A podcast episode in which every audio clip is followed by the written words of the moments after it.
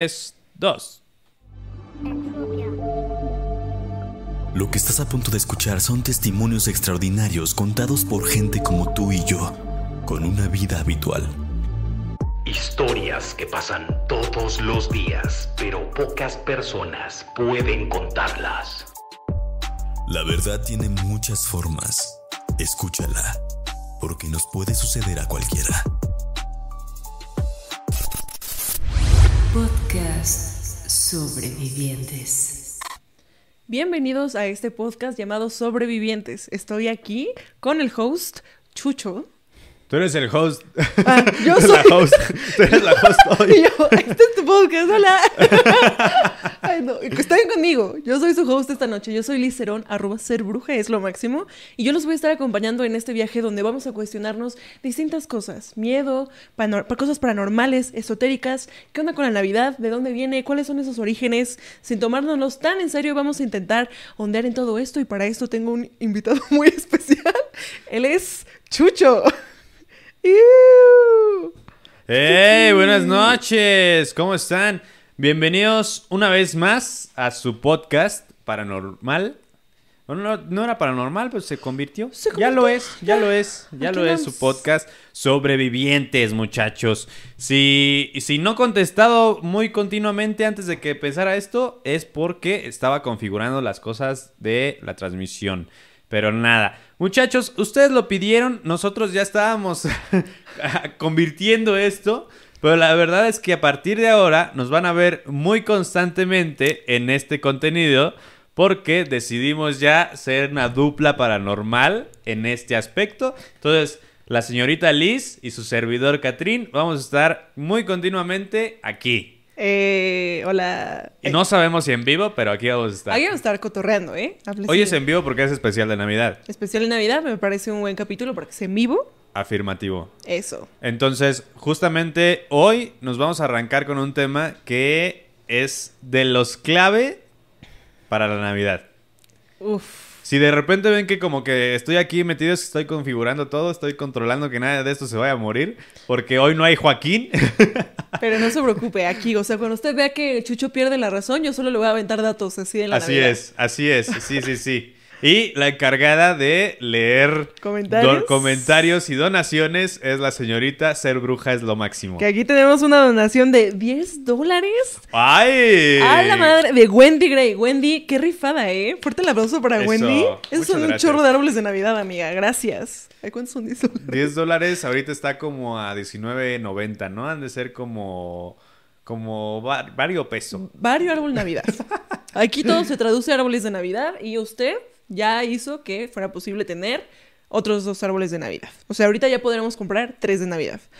Y Joaquín, 195.40 pesos. oye, Casi 200 pesos. Wendy, eres una rifada, gracias. Dice Joaquín, no estamos en presencia, pero sí en espíritu. Ojalá no, porque eso significaría que ya no estés en este plano con nosotros y eso no nos encantaría. Entonces vive por siempre, Joaquín, te cueme. Dice Paco Laris, avísame. ¿Y era tú, Joaquín? Ah, O sea que Paquito está proponiendo para ser nuestro Joaquín Sí. cuando Joaquín no esté por aquí. ¿oíste Muy eso, bien. Joaquín? Así ya. Muy bien. Súper. Muy bien, muchachos. Señorita Liz, ¿nos quiere contar qué vamos a platicar el día de hoy? Claro que sí. A, pesar, o sea, vamos a decir algo. Aquí yo Ajá. venimos a cotorrear, así platicar. Ah, claro. Así, amigos, si quieren aprender cosas, vayan a la escuela, abran los libros que ustedes crean convenientes. Aquí nosotros no tenemos la verdad absoluta de absolutamente nadie. Este es un tema un poco sensible para aquellos que se- son bastante creyentes en una doctrina o, y o religión, ya sea cristiana o católica, por lo que pedimos una de dos. Primero, es que no se lo tome personal y segundo es que tome la información que le sirve y la que no la suelte y se genere su propio criterio. Una vez hecho este disclaimer, si toco alguna fibra sensible, si no soy lo suficientemente formal o si algo a usted no le parece, por favor tome lo que le sirve y lo que no, déjelo ir. En pocas palabras, si no le parece, vaya usted Muy lejos. muy lejos. Muy lejos. Muy lejos. Escríbalo en su máquina de escribir invisible. Saludos cordiales. Ricardo. Ricardo Solís nos dice aló y nosotros le decimos ¿Qué aló. onda, Ricardo? Muchas gracias por estar acá. Ok. ¿Qué onda con Navidad? ¿Qué A ver, onda? primero que nada, ¿cuál es tu experiencia con Navidad? Ya me habías dicho que mm, te juntas en tu casa, cotorreas, no tanto, no tan en serio, tú sí creías en Santa, sí, no, ¿qué A ver. pasa? Que todo. En mi casa nunca existió Santa. Ajá. Yo, o sea, cuando yo estaba chiquito, me, me- me parecía por lo menos que Santa Claus era una concepción muy gringa. Y mis papás siempre me dijeron eso. Eh, luego de eso, yo estuve, tuve como claro que, que Santa Claus llegaba en Estados Unidos y aquí llegaba el niño Dios, ¿no? El 25. Porque no venía Papá Noel, venía el niñito Dios que acabas de acurrucar y acostar y la chingada. Y bueno, no, eso no. Eso suena muy mal. Pero eh, a pesar de eso, mi familia siempre fue como mucho de ir a misa, hacer la cenita, arrullar al niño. Yo no tengo muchos recuerdos sobre arrullar al niño hasta hace muy poco. O sea, yo me acuerdo que cuando estaba más chico como que no solamente era como el ver las luces, ver a mis primos y... Pelearnos por terrenos, ya. Sí, fíjate que no porque esos tíos nunca iban. Ah. Bendito Dios. Bendito Dios. Ajá. Lo que sí es que posada o romper piñata o hacer algo así en familia. Eso, eso como que siempre ha representado para mí la Navidad. Nunca he tenido claro qué significa, pero para mí siempre fue voy a estar con mi familia, van a venir mis primos, van a venir mis tíos, va a haber regalos, va a haber todo eso. Ok, entonces es una experiencia cool. O sea, si te das cuenta, eh, Navidad como que es un cúmulo de un remix de creencias y de Sí. cosas que no sabemos si es católico, si trae cosas bien mexas, Claro. si trae cosas de otro lado. Es como así una cosa bien rara, ¿no? O sea, en mi caso, Navidad, yo sí recuerdo haber arrullado al niño Dios porque hubo un momento en que mi familia se hizo muy católica y sí, o sea, de esos dulces horribles que saben anís, era... ¿Cuáles? ¿Has visto estos que son como súper durillos que... Ah, que tienen una pasa. Ajá, que Ah, tienen no, sí, los pasa. acuario, ¿no? Eh, Acuario. Ay, no, no, y también otros que, que son como huevitos. Que has visto estos como de huevitos de colores. Que solo, o sea, solo son muy duros. Ah, claro, claro, Ajá. claro. Que, ay, sí, saben horribles. Son como de color pastel. Ajá, ajá. Sí, sí, sí, sí. Que Ah, eso no. se lo ponían Sí, así sí, sí. como en una mantita, niño Dios, un chingo de dulces bien culeros. Y agarra uno y dale un besito. Ajá, ajá. de que el nacimiento, o sea, todos tuvimos esta, esta historia, ¿no? De Claro. eh, los Reyes Magos siguieron la estrella de, Magos, de claro Belén, sí. llegan ahí porque había llegado el Mesías. El Mesías. No. Oye, qué afortunada la gente que, que les traía regalos Papá Noel, el Niño Dios y luego los Reyes Magos. Oye, sí, eso es de gente muy rica, o sea. Muy rica. Sí, eso es gente muy blanca. Sí. ¿Qué te trajo el niño Dios? ¿A ti el niño Dios te trajo cosas? ¿No veas? Sí, no, no, no, no, no. A Mm. mí nunca, o sea, fíjate que yo conocí a la, a la primera familia de la que me enteré que pasaba eso, no era tan rico, o sea, no era, no tenía tanto dinero. Ajá. Era un juguete el que te traía el niño Dios, porque claramente es uno, ¿sabes? Es, es un Entonces, niño, o sea, no te puede traer más cosas. Sí. ¿cómo a cargar más cosas? Sí. Claro. Sí, sí, sí. Y traía un regalo. Y luego de eso eran los Reyes Magos. Claro. Pero aún así, oye. Sí. Fíjate que a mí tampoco nunca me trajo Santa. O sea, mis papás no siempre nos dijeron cómo. Eso es muy gringo, eso no es de acá.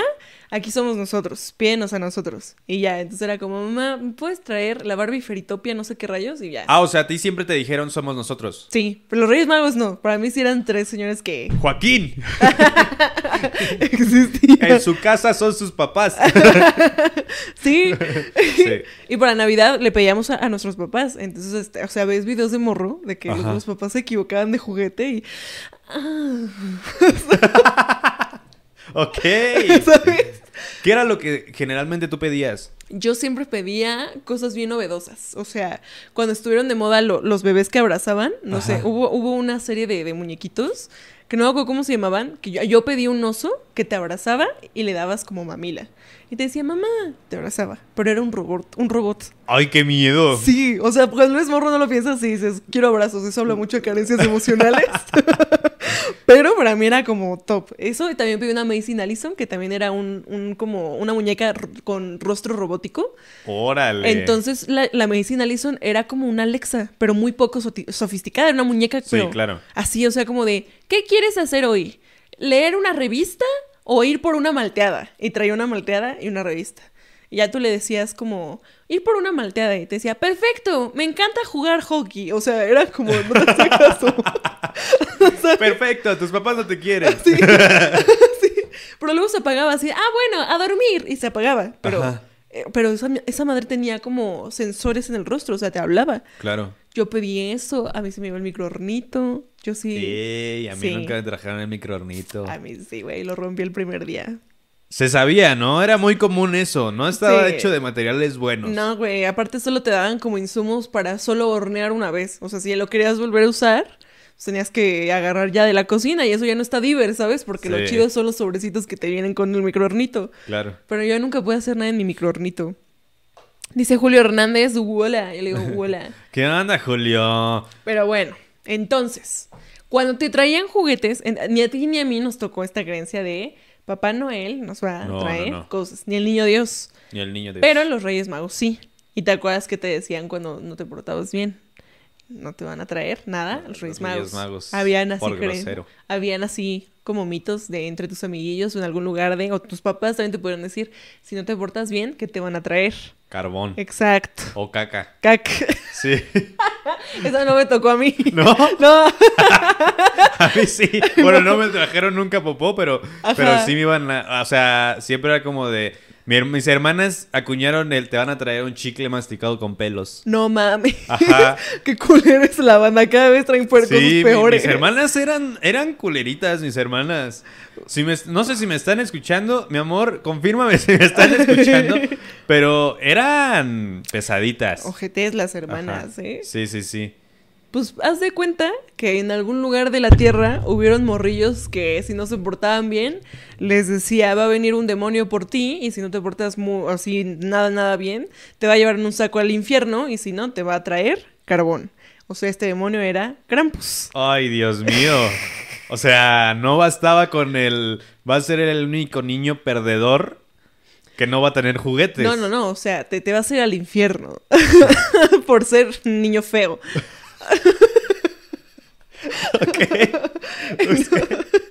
Mala onda. Sí, sí, sí, un niño mala onda. Sí. Dice Julio, ¿ustedes les traían algo? Sí. A- a- Sí. Aunque sea un chocolate, algo. O sea, Yo no recuerdo, eh, gracias a Dios, yo no recuerdo una Navidad en la que no me hayan traído, bueno, un, un- los Reyes Magos que no me hayan traído nada. Hubo una época en donde sí recuerdo que hubo muy poquito, pero llegaron unos tíos a salvarlo, así como de, eh, trajeron esto en mi casa. Y era un perro robot bien chingón. no mames. Nunca funcionó chido, pero, Ah, es que pero cosas- estaba. Sí, sí, sí. ¿Sabes? Tengo un perro robot. Ajá, Mm. sí, sí, sí. Pero entonces, ¿qué pasa con todo esto? Navidad no es Navidad, amigo. Esto solo es una trampa. No te voy a hablar de Krampus, te voy a hablar de Navidad. Así ya, no es Ok. cierto. En- Me espanté. yo, carajo. No. ¿Qué onda que la Navidad realmente tiene orígenes paganos? Y Sí. resulta que los paganos tenían algo que era la rueda del año. La rueda del año empezaba, pon tú que empieza la rueda del año, me parece que empieza, yo creo que por ahí de febrero. Tienen, o sea, lo que hacen la rueda del año es cada equinoccio o cada momento así como que se cierre o llegue una nueva temporada, es como, ah, vamos a festejar esto. El día de la Candelaria no es el día de la Candelaria, es un día de la rueda del año. Y así tienen Mabón, tienen ahí otras festividades con distintos nombres. O sea, literal tenían una rueda que abarcaba todo el año, festividades en algún momento. Ajá, justo. Como, como la, la, ¿cómo se llama esta? Una, tienen, no recuerdo, el catolicismo tiene algo de la rosca de Adviento, la rueda de Adviento, no me acuerdo, que es una, es, es un circulito con velas de diferentes colores, Ajá. que cada festividad se enciende una vela de diferente color. Ándale. Ah, es algo que hacen mucho. Tu rueda del año, pon tú que empieza en Involk. Ajá. Involk es lo que vamos a decir que es lo que sería la Candelaria. Involk es Ok. así, te- o sea, todo este tema de los tamales y la cosecha del maíz Ajá. y está cayendo otra vez la cosecha. Es lo que se hace en Involk. Es como que ya se acabó el invierno, ¿no? Ajá, eso es por ahí del primero, 2 de febrero, Candelaria. Después llega Ostara, que es Pascua, básicamente. En Ostara es como otra vez, o sea, todo, todo, todo se centra a despedimos cosecha o recibimos cosecha. Sí. Se acaba una, eh, una época del año y empieza otra. Entonces Ostara va por ahí del 19-22 ahí de, de marzo. Después tenemos Beltán. Beltán, la verdad, te mentiría yo así de, ay, festejamos muchas cosas ahí. O sea, la verdad no sé muy bien qué se hace por esa época, porque la verdad es que no es algo que yo festeje, pero eso es el primero de mayo. Después sigue Lita. En Lita es mucho el tema de la fertilidad, de hacer cosillas, y eso ya va por junio. Después sigue Lugnasad. que Lugnasad es, much- es un poquito, es un pelito antes de, de otoño. Entonces otra vez ahí es como, ok, la cosecha se va a poner chistosa, vamos a perder cosas. Sí, sí, sí. Y eso es por agosto. Por septiembre ya es Mabón.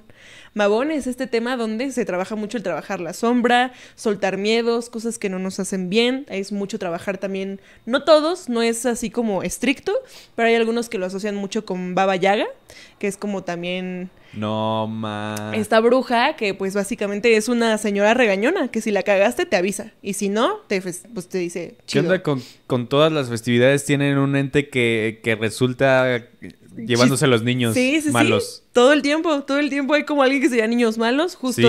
Baba Yaga era una persona bien regañona, de ahí sale toda la Eh, historia de Hansel y Gretel. Jeepers Creepers o algo así. Creo que sí. Jeepers Creepers también se llevaba a los niños regañón. Digo, los niños, los niños feos. Ajá. ya después está Samain. Samain es básicamente Halloween. Es el año nuevo de las brujas. Claro. Es donde básicamente las brujas para ellas eso es año nuevo. O sea, cerrar ciclos, todo lo que tengo que cerrar, todo se va a ir con esta etapa del año, ¿no? O sea, voy a cerrar todo esto así para después darle la bienvenida a Yul. ¿Por qué Mabón es tan importante en términos bruja? Porque a partir de Mabón la cosecha se pone de la verga Sí, no, ya, ya, no, no, hay nada, ya te estás mentalizando para tener meses pesados. También por eso Navidad es Navidad, o sea, porque Navidad, o sea, es de los es de la época más pitera del año, o sea, hace mucho sentido que la banda se junte a regalarse cosas, a embriagarse, a olvidarse de que no Y hay cosecha y a comer. Porque de aquí en lo que se va el invierno va a estar bien culero. Entonces, Oye, sí, sí tiene todo el sentido del mundo. O sea, porque sí, o sea, en esta época no hay ni de chiste una forma de cosechar naturalmente bien. ¿no? Entonces, lo poquito que hay hay que compartirlo. Entonces, justamente por eso, ahora entiendo. Ahora entiendo. Porque hay una leyenda de no es no es del demonio del que vamos a hablar, es otro demonio que deja eh, bolsitas con nueces y vallas para que los niños vayan tras de él y se los pueda robar. Porque justamente no hay nueces ni vallas en esta época. Exacto. ¡Wow! Entonces, ahorita en este momento, la gente que llega y te dice como, es que me siento bien pitero yo de mis sentimientos. Es- pues sí, pues sí, porque es una época horrible. O sea, te la están maquillando Claro. y ahorita ya el marketing, estas cosas de la modernidad. La Coca-Cola. Sí, es chinga tu madre Coca-Cola, o sea, esto es culpa de eso, pero, o sea, el no es que a huevo tengas que estar en familia, no es que nada, es que es una época donde funcionamos como tribu, y como tribu, estar en un momento donde no hay recursos, todo está solo, todo está oscuro, es la noche más larga del año, esperas pasarla bien, pasarla en familia, a salvo, en tribu. Juntarse, unirse. Sí, Claro, porque es la única forma de sobrevivir. exacto. ¡Wow! Aquí nos dicen, nos van a hablar del capitalismo y el consumismo, en efecto, así ya. Nos dice Barrera López Mauricio Eder, hola, hola. Nos ¿Qué onda? dice- ¡Wow! Cosmar nos dice Olis, yo le digo Olis. Olis. Y Julio nos dice, porque somos unos osos para invernar. Yo creo que quería decir, ¿por qué no somos unos osos para invernar? no? Exacto, porque si no, o sea, no te afectaría este rollo, comes todo lo que puedes, te vas a memir. Y también por eso, en alguna parte de tu, del, del cuerpo humano, de la memoria del cuerpo humano, como que, o sea, aparte de que tragamos demasiado en esta época del año, de alguna manera estratégica subes de peso. Para mantenerte a salvo, calientito Claro. y guardando recursos, porque quién sabe cuándo vaya a caer la siguiente cosecha. La memoria genética. En efecto. Entonces es una época complicada, vaya. Yul, Y, y en todos los sentidos. en todos los sentidos es Claro. complicada, o sea, es difícil. Yu lo que se hace es que es cuando ya estas brujillas ya están en este punto donde pues se le da gracias al año, donde cerramos las cosas y donde se quema un tronco de Yul. El tronco de Yul es lo que viene siendo el equivalente al árbol de Navidad. O sea, en un mundo ideal, si tú tienes un árbol de Navidad, pues lo quemas. ¿Y mis esferas? o sea, a ver, eh, ¿de, de qué está hecho el tronco de Yul? El tronco de Yul nada más es que tú vas ahí por un bosque en tu casa, porque eso hacen las brujas, de Este. vivir cerca de bosques. Ajá. Agarras un tronco, lo intencionas y tiene que estar que- quemándose toda la noche, porque es toda esa noche como que las ánimas andan un poco más sueltas, como que hay que protegerse, entonces tener siempre el fuego del tronco de Yule para proteger el hogar. Halloween no es Halloween. O sea, lo que tenemos conceptualizado como Halloween no, no, No es, es eso. Es, es ahorita. Sí, o sea, también Halloween el velo es súper delgado, Sí, claro. pero ahorita eh, pues es la noche más larga del año. Hay que estar protegidos, hay que estar alertas, hay que estar viendo que no vaya a entrar nada. El tronco de Yule está diseñado para proteger el hogar. Ok. ¿Y Y entonces ya ahorita le ponen propósitos. qué ¿no? intencionas justamente en, en tu arbolito de Navidad? En tu árbol de Navidad, lo que se puede intencionar es. Originalmente es protección, pero ya si tú querías obtener algo, ya era como de. Ah, este. mm, ¿Cómo? Eh, hay una manera en que ya se hace muy moderno, donde pones un, un tronquito chiquito, pones tres velas. Y entonces en esas tres velas, pues sí, pides prosperidad, cosas lindas, que la familia esté chido, ¿sabes? Como estos ya propósitos muy genéricos de fin de año, como Ajá. de prosperidad, buena salud y que todo esté bien. Pero el tronco de Yule se quema. Se pide un propósito y se pide que proteja y se pide que todo salga bien para la próxima cosecha. Entonces el tronco de Yule es para proteger. Ok, entonces no tendrías que guardar tu arbolito de Navidad para el próximo año. Pues en teoría no. Ya se hizo un tema más como, no te digo, no sé quién llegó y dijo, decórenlo todos y así. Ya creo que fue un tema más marketing de, oh, pues usa un árbol de Navidad y vamos a vender y bla, bla. Esto ya es más moderno. Tenía entendido que sí había una, una, eh, como una cultura que sí, que no era específicamente un árbol, que más bien era una rama seca, justamente por eso, una rama seca a la que se le colocaban como diferentes ofrendas. Un maíz seco, sin, desgranado, eh, semillas, o sea, cosas así por ese estilo que es como de que ofrendando eso a la muerte para que termine el ciclo y, y dé paso a la vida. Eso no recuerdo qué, qué cultura lo hacía, pero tengo muy presente de que yo en mi concepto del árbol de Navidad era eso, o sea, era que era como un siempre en el árbol de Navidad tienes que poner lo que deseas el próximo año. Eso suena más lógico. Justo también depende de la rama de creencias, porque es más brujístico el tema de la protección, porque las brujas realmente no tienen tanto este tema de, ah, sí, Papá Noel y bla, bla, bla. ¿no? Claro, sí, no, no. Pero genuinamente el árbol de Navidad tenía mejores propósitos que solo decorar y tener regalos ahí. O sea, no, no iba tanto por ahí. Entonces, como que ahorita ya es más como decorativo. Espera que no se guarda, pregunta Mau Juárez. Lo ideal sería que ni pusieras árbol, mano. Ya ahorita en este momento, si no hay un rito, no hay intención ni nada. O sea, no poner árbol o poner árbol es exactamente ya lo mismo, ¿no? Sobre Sí, todo claro. si ya es sintético y todo, ¿no? O sea, depende ya. A menos de que sea un ritual en tu familia. Ajá. O sea, de que se junten todos, vamos a poner el árbol y vamos a unirnos para poner este árbol y estar en paz todos aquí. Sí, o sea, válido, ¿no? Son, digamos, los ritos familiares. Sí.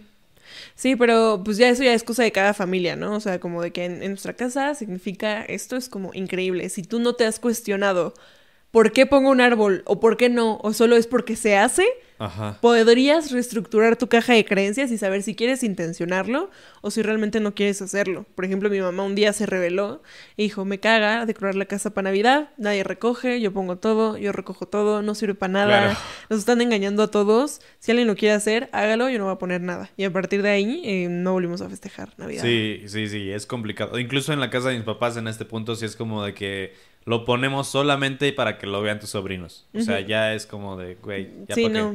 Sí, no, no, no.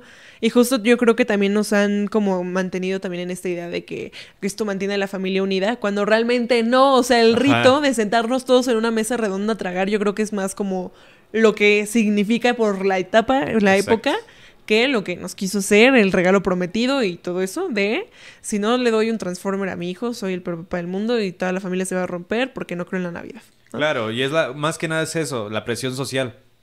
O sea, La ya presión. no es una, una predisposición familiar por quererse unir, ya es una presión social de que mi hijo va a llegar con sus amiguitos, con sus juguetes nuevos, entonces yo también tengo que darle porque si Le no va a tengo ser que explicar, claro. Y también es que también todos nos estamos peleando con, con Navidad porque también hay católicos que llegan y que nos dicen como, ah, o sea, eh, pero ¿por qué festejas Navidad si no eres católico? Es porque ni es católico, o sea, porque alguien tomó bases, o sea, justo no me acuerdo quién estaba escuchando que decía esto, que es imposible que Jesús haya sobrevivido en el desierto en 25 de diciembre en un establo Sí, con, claro. o sea, no... Sí, no, de hecho, según las, la- los cálculos bíblicos, Jesús debió haber nacido como por julio. Ajá, me hace, Ajá. me hace más sentido. Y de hecho se hace en esta época porque era todo el solsticio de invierno. Ajá. Todas las culturas tenían una, una conversión en el solsticio de invierno, que era el nacimiento de un nuevo sol. Ujú. Entonces, por ejemplo, eh, en algunas culturas de Europa Central, justamente aparecían, era como muy continua las festividades de varios santos y el solsticio de invierno marcaba la pauta para algo. Entonces, justamente de ahí se agarró la comunidad cristiana católica para decir, ¡Hey! Un Pues nació Dios y casualmente Dios es Jesús. Saludos. Sí. Sí, sí, sí. Nos dice Mau Juárez. No sé si tiene que ver, pero en Veracruz, Oaxaca, adornan una rama y tienen una canción y todo. Honestamente, en casa es por tradición y para que se vea bonito. Cada quien ha hecho cosas distintas. Lo de la piñata es algo, sí católico, pero bien mexa. O sea... Ajá. Y lo peor es que ni siquiera es mexa, también es oriental. Sí, o sea, todos así agarraron Navidad y dijeron, Sí. esto es Navidad. Globalización. No digas más. Entonces todo se ve como, pues sí, ya, ya, es- ya nadie se pregunta por qué, de dónde, cómo. Sí, no, no, no. Y cada quien ya le da el sentido. Y si es que se lo da, ¿sabes? Sí, también justo dicen, o sea, dicen que, o sea, ¿tú qué team eres? ¿Los Reyes Magos sí existieron? ¿O los Reyes Magos como los niños héroes? Puro choro loco ahí para poner ahí. Yo creo, sinceramente, que no. No, es que a mí me. Yo me cuestiono mucho la, la forma en que fue concebido este, este proceso del nacimiento. Eh, pero yo creo que más bien los reyes son representaciones. Me gusta, me gusta tu manera de ver las cosas. Justo hay una teoría que dice que los Reyes Magos no, pues eran alquimistas y era gente educada en el ocultismo, pero bien a lo bastardo, o sea, gente que sabía cosas. Pero hay otra cosa que le llaman los Mesías solares, que es, no sé si te has dado cuenta, que más de un Mesías, un maestro ascendido, nace el 25 de, de Sí, diciembre. Claro. Que según querrá, que Jesús. Justo. Y hay una listilla ahí de, de otros Mesías. Ajá. Entonces te dicen que realmente todo este esta historia de los Reyes Magos viajaron un chorro siguiendo la estrella de Belén y esto que no, o sea, que no pasó, que era una, una historia astrológica, que solo son constelaciones y que alguien se tomó el tiempo de explicarlas muy bonito, que son las tres estrellas que siguen la estrella de Belén. Entonces ni siquiera pasó. O sea, es como el- una historia griega de las Ajá. estrellas. Ajá, ajá. Y que realmente solo son constelaciones y que no, fue. Pero Acabas de tirarle el nacimiento a mi mamá. Te lo juro que sí, pero entonces ya, o sea, no solo es como decir Jesús no es cierto, es sentarnos a tener una conversación de qué pedo con los mesías solares. Si Claro. nacieron ese día, no, cómo, si pasó, no pasó. Y todo, todo, todo, o sea, aunque vas contando distintas historias de distintos mesías, todo se redondea a una constelación que puedes ver en el cielo. Wow. wow. O sea, podrías contar la historia de cómo nació Jesús viendo las estrellas. Y suena mucho más bonito, pero... Claro. Suena mejor que haciendo figuritas. Sí, sí, sí. Sí, sí, sí, 100%. Wow. Pero sí es un tema y es algo que a muchos les tripea, pero ahí está. Preguntan acá a Mau Juárez. ¿Cómo es eso de que, de, la, de que la piñata es algo católico? Pues ya ves que dicen que según una piñata de posada debe llevar siete piquillos. Siete picos. ¿Por qué? Son los siete pecados capitales. Y cuál haces cuando les pegas, los, destruyes. Exacto, piu, piu. Niegas, niegas tu aceptación en la aceptación de los pecados Le dices capitales. al diablo, no vida. autorizo. Ajá, exactamente. Aquí no va a haber pecado. ¡Pum! Pium, pium. Sí. Nos dice McLovin, hola, soy nuevo.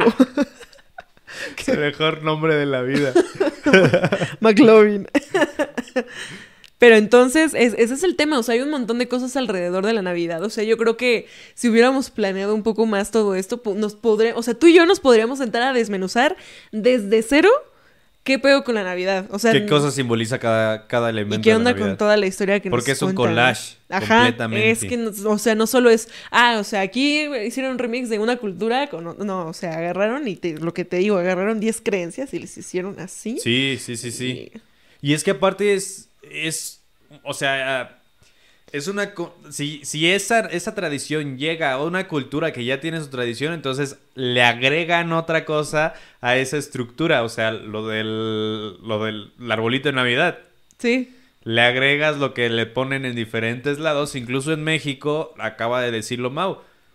eh, en, en- en el sur sucede de una forma, en el centro de otra y en el norte de otra. sí, Estoy seguro que en el norte sigue yendo eso Santa Claus. O sea, cada quien tiene como su creencia de aquí es Santa. El Santa Claus que pensamos aquí o el que pensó Hollywood no es el mismo que se piensa en En otro lu- Rusia. ah, En Rusia, por ejemplo. O sea, no. Inclusive no sé si viste Narnia, como el concepto de Santa Claus es bien distinto. No sé si. Claro. Ajá. Sí, sí, sí. De que están los Pevensey, están ahí de que viene una guerra y putazos, estos son hijos de Eva, y vienen a putazos y no sé qué, y creen que es la reina De hielo. le- de hielo, pero no, llega alguien en un trineo y no dice soy santa, pero llega muy sospechoso con esta barba muy larga, como jojojo, y les da un arco, una espada y como esta pocioncilla a la Lucy, y Y así. tengan. Y rífense un tiro contra aquella. Sí, Hasta sí, en sí. Narnia tienen su propio concepto de, de santa. De Santa. Sí, sí, sí. Incluso justo estaba leyendo una historia de- del concepto de Santa Claus, haciendo el preámbulo al tema, Ajá. que San Nicolás eh, no solamente era una persona como muy devota a ayudar, sino que también tenía la capacidad de, de revivir y sanar. Sí, O sea, podía revivir a las personas, podría revivir específicamente a niños que estaban enfermos por Navidad, por no comer, justamente, y, y- y sanar cualquier enfermedad y demás, que además tenía poder sobre demonios. Exacto. Porque, o sea, es eso, no es que sea como una etapa así donde llega tu abuelita a visitarte a Navidad ni nada de eso, o a gente como muerta, pero como que sí hay algo que en otras Ajá. creencias como que bajita la mano te dicen como, como que hay mucha cosa suelta, ¿sabes? Que el demonio, que no sé qué. Eh, hay una- otras creencias que hay otras, otra bruja que siempre ha estado como recogiendo niñitos así que se mueren y esta bruja los recoge y va, es ella con sus un montón de hijos y baja de las montañas. O sea, todos tienen como un algo. Sí, sí, sí, sí. Y entonces, eh, ahí es una creencia. Entonces, dice Mau Juárez, nunca había escuchado lo de San Nicolás. Y dices tú, órale, qué padrísimo. Sí, es el origen, el origen real de, De Santa. de Santa. Santa, Era antes de ser Papá Noel, era San Nicolás y literal, era un Avenger. O sea, el brother era todo lo que te imaginabas. Todo era, o sea, el dude, si había que talar un pino enorme, él lo talaba. Él si lo había hacía. que revivir un muerto, él lo revivía. Si había O sea, que curar el cáncer, ese perro lo hacía. Ajá, sí, sí, sí. O sea, yo no, yo no tenía en el concepto de lo capaz que era San Nicolás hasta que lo leí. O sea, hace poquito, en la mañana, en la mañana cuando quedamos en qué íbamos a hacer, me puse a investigar y fue como de, what the fuck, este dude es poderosísimo. Sí. Todo está bien tripioso de, de- de Ajá. las cosas. Entonces, el tema de Krampus es que alguien aquí pone, era más que el Power Ranger rojo, en efecto. Claro, sí, sí, sí. El Power Ranger blanco con dorado. Rojo. Entonces, justo eh, tenían una contraparte, porque qué hueva decirle a los niños, este, solo pórtate bien, porque si no había consecuencias, pues qué pedo, ¿no? Y ya ves que todo este tipo de creencias en cuanto a Navidad y todo este rollo era más como un pórtate bien o si no, algo horrible va a suceder. En este caso, en toda la zona de los Alpes y así, te digo, como Ajá. más por Alemania y todo este rollo, era mucho la creencia de que iba a llegar el demonio Krampus. Que como eran de los Alpes, se tenía esta creencia de que era esta persona como con patas como tipo de cabra, como fauno chistoso, eh, llega como de cierto, como apariencia, dientes grandes, algunos dicen que tenía garras, otros que no, que pezuñas, este, y que llegaba con cuernos y todo este rollo, ¿no? Entonces se llevaba a los niños. Entonces este bro llegaba un día antes que eh, San Nicolás, checaba quién era no muy chido y se lo llevaba. Y entonces ya llegaba San Nicolás y pregaba a la gente cool, ¿no? Entonces, ¿qué onda con Krampus? A ver, sabíamos que casti- castigaba a los niños. Sí. ¿Tú qué te quedaste con esto que castigaba a los niños? ¿De- ¿Descubriste algo por ahí en tu Sí, búsqueda? eh, yo descubrí que había tres formas en las que la podía castigar. Ajá. Dependiendo de, la, de lo malo que eran sus, sus acciones, podría ser desde un par de azotes. O sea, se los llevaba. Eso sí, Ajá. se los llevaba todo el día para que el día en que los niños que fueron buenos se despertaran con sus juguetes y ellos se despertaran a curar sus heridas. Eso Oh. está bien horrible. Sí, sí, sí, porque es como, no tengo juguetes y tengo que despertarme a curar. O sea, me tienen que curar lo que me hizo Krampus. Entonces, Krampus podría, podía azotar a los niños, o sea, se los llevaba en su saco, podría azotarlos, podía, eh, creo que era devorarlos o incluso llevarlos al infierno. ¡A la madre! Ajá. Esas eran las como las tres formas en las que podía Hacerlo, ¿no? Ajá, podía castigar al, o sea, si, si bien te fue, Ajá. fue como de, ah, te dio un chicadazo y te vas. Ajá, ajá. Pero si no, uy. Uy, uy, uy. No, y que según esto, que los madrazos los daba con, con madera de abedul, que Sí, es sí, sí, súper sí. firme y así, suáftales. No. No sé si has visto la madera de abedul, pero justo de hecho tiene como como, o sea, no es no es una madera fina, sino que es una madera como con muchas salientes, Ajá. como con cor- pequeñas cortezas, much- muchas pequeñas cortezas. No manches. Entonces, o sea, tú agarras eso y ya te duele. No, pues sí, eso ya. Sí.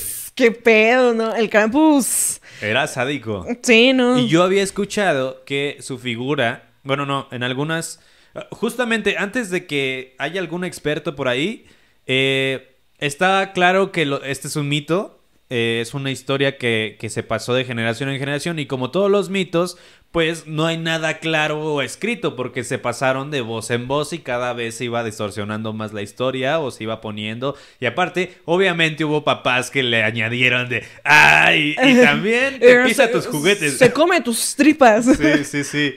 Sí, obviamente. Entonces, si tú sabes una historia diferente de la de Krampus, compártela y, y aquí la No, o sea, hay un montón, o sea, hay un Sí, montón. sí. Justo lo que, lo que estábamos hablando fuera de cámaras, Ajá. que estábamos diciendo que era no solo un Krampus, sino que había como hasta 100, me Eran decías. 100 Krampus y, y San Nicolás llegaba a donde estaban y les decía, cámara, tú vas a ser mi Krampus este año.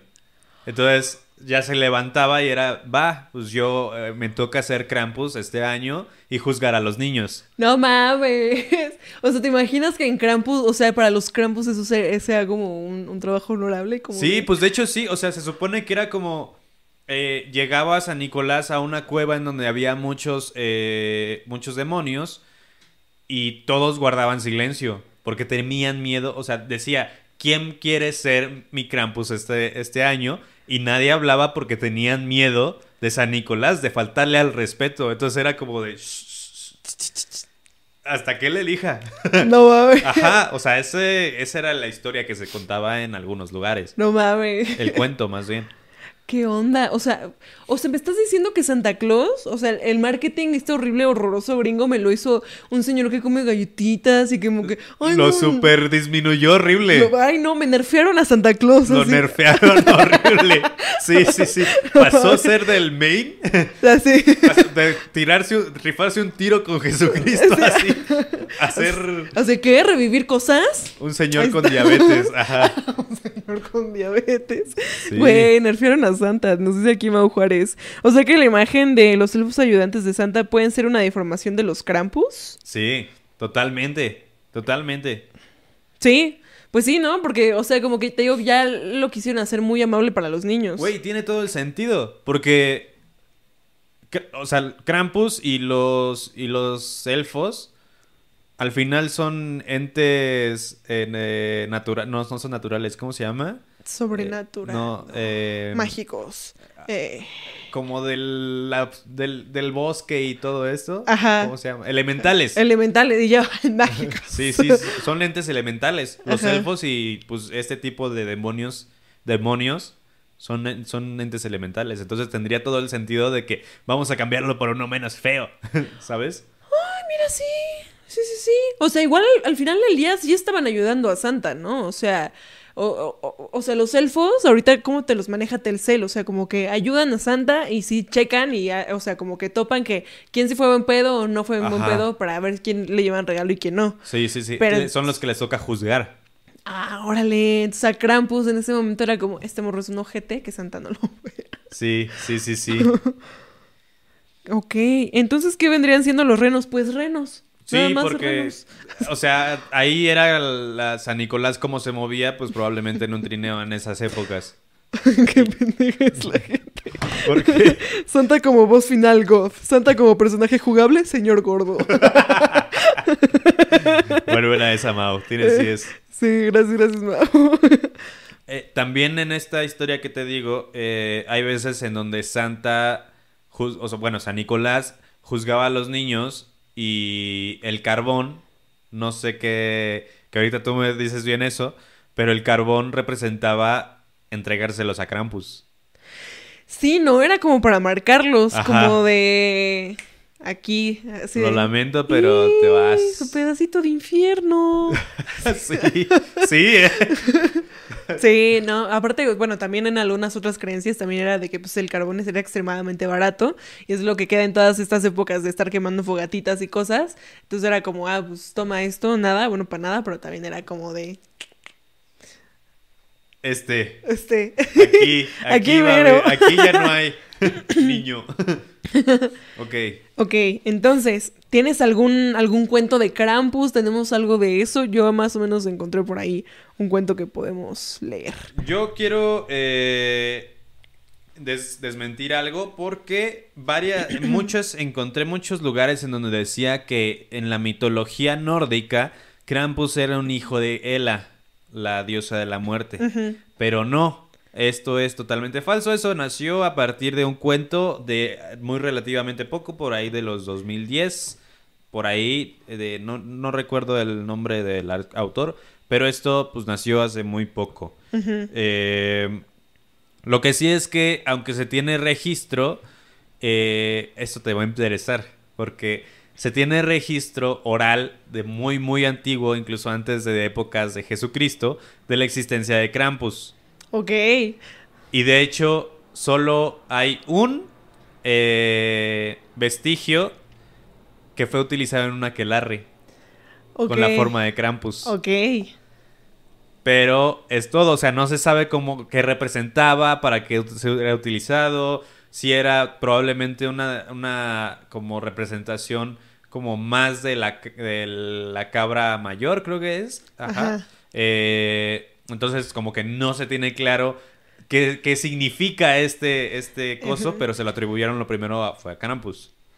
No mames, pues es que tiene más sentido inclusive que, que la imagen que hoy conocemos como Baphomet o como el Sí, diablo claro. es más como estéticamente un poco más como Krampus. Sí, sí, sí. Y de hecho, la forma de Krampus, la, digamos que la tradicional, es una pata de cabra y una pata de, de hombre. A la verga. Sí, y, y, o sea, es igual más alto que San Nicolás, es decir, como de dos metros y algo. Sus cuernos, el cuerpo como humanoide, pero lleno de pelo negro. Y sus patas, o sea, lo más, digamos que reconocible de Krampus justamente son sus pisadas, porque es una pisada de hombre y una pisada de cabra. Y... No mames, el señor así cojito de... Qué difícil caminar con una rodilla para atrás y una rodilla para Pa' adelante. adelante. ¿no? Sí, Porque sí, las sí. cabras tienen la rodilla hacia atrás. Oye, sí, no, eso está como... O sea, igual, ¿qué onda con los niños? O sea, si tienes un señor que tiene una pata para adelante y la otra para atrás, pues puedes correr, ¿no? O sea, ¿cómo te llevas a un niño siendo como un Krampus? Es que todo está bien raro en esas leyendas, ¿sabes? Sí. Como que... No sé, como que me he dado cuenta y más de una... De una creencia tiene como una buena obsesión por robarse niños que se portan mal. O sea, ¿sabes? Es como... Hay bastantes leyendas de, de, que- de entes que se roban niños. En general, así también de que brujas de... Es que se fue a robar un niño y se lo comió y es como todo. Sí, sí, sí. Sí, sí, sí, sí. Pero a ver... ¿Y tú qué encontraste, Liz? Yo encontré que, a ver, Krampus tiene una historia, vamos a decirle como así. O sea, tenía nombres como bien, pero justo también estaban diciendo que había una diosa que, eh, vamos a traducir el nombre a Berta. Y que Berta era también una diosa que tenía como un equivalente chistoso. a- era como si tú fusionaras a Santa y a Krampus. Ok. Y eh, si tú es- te portabas bien, te dejaba una moneda de plata. No era de Okis, pero si te tocaba así, te dejaban una moneda de plata, ¿no? Ah, te portaste súper bien, toda tu moneda. Pero si no, te cortaba la mitad, te sacaba las entrañas y te rellenaba el cuerpo con heno y te cosía.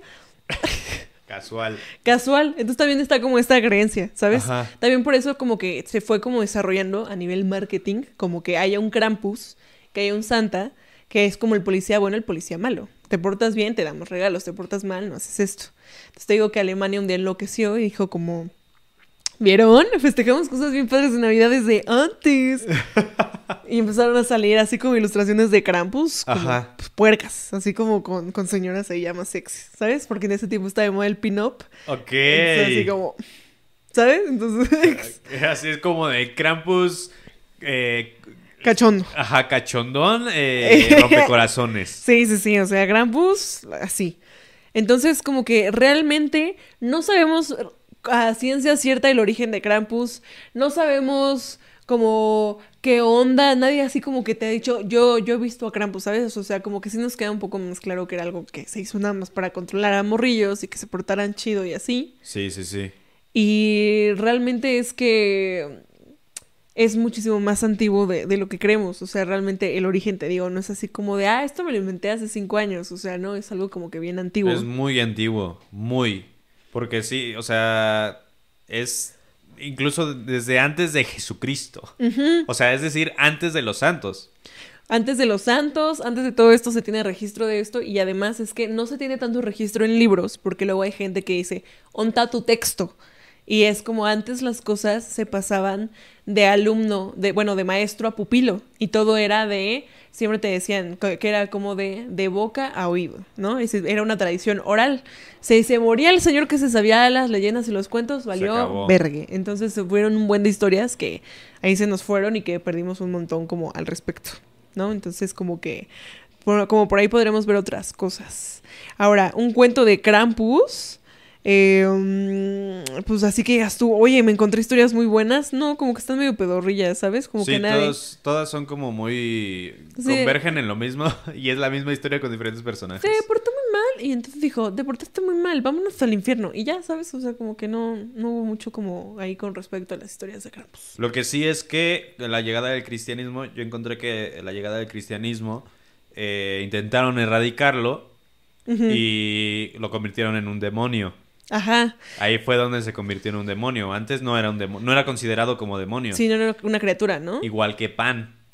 Y sí, que pan, no manches, sí, que pan, ten- te- o sea, mucho de la estética que hoy conocemos igual como Baphomet, o sea, el Satanás solo existió realmente a raíz de que el cristianismo. Antes no, no había tanto una concepción como del diablo. Ju- Justamente eh, la figura de Baphomet está sustentada sobre Pan, que es un dios nórdico. Ujú. Uy, podríamos hablar de, de pan en algún momento. ¿Sabes qué? Podríamos, no sé, usted adorable audiencia. Pero eh, en próximas ocasiones podríamos hablar de Baphomet. ¿De dónde viene? ¿Por qué? ¿Por qué tan malo? ¿Por qué tan bueno? De verdad, lo- la iglesia eh, satánica, sí es como súper satánica como te la pintan, se sacrifican humanos, sí, no, ¿por qué? Me parece un gran tema. Pues mientras vamos a ver aquí comentarios y dice Krampus. Krampus está en la transmisión.